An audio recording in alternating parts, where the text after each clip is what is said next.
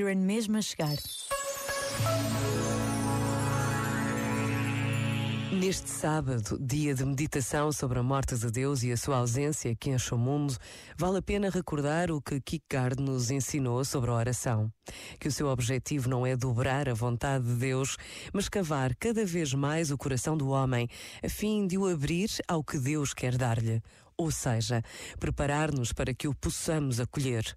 É isso estar desperto e em silêncio, uma forma de acolhimento e hospitalidade, um esvaziamento necessário para acolher o que vem. Este momento está disponível em podcast no site e na app da RGF.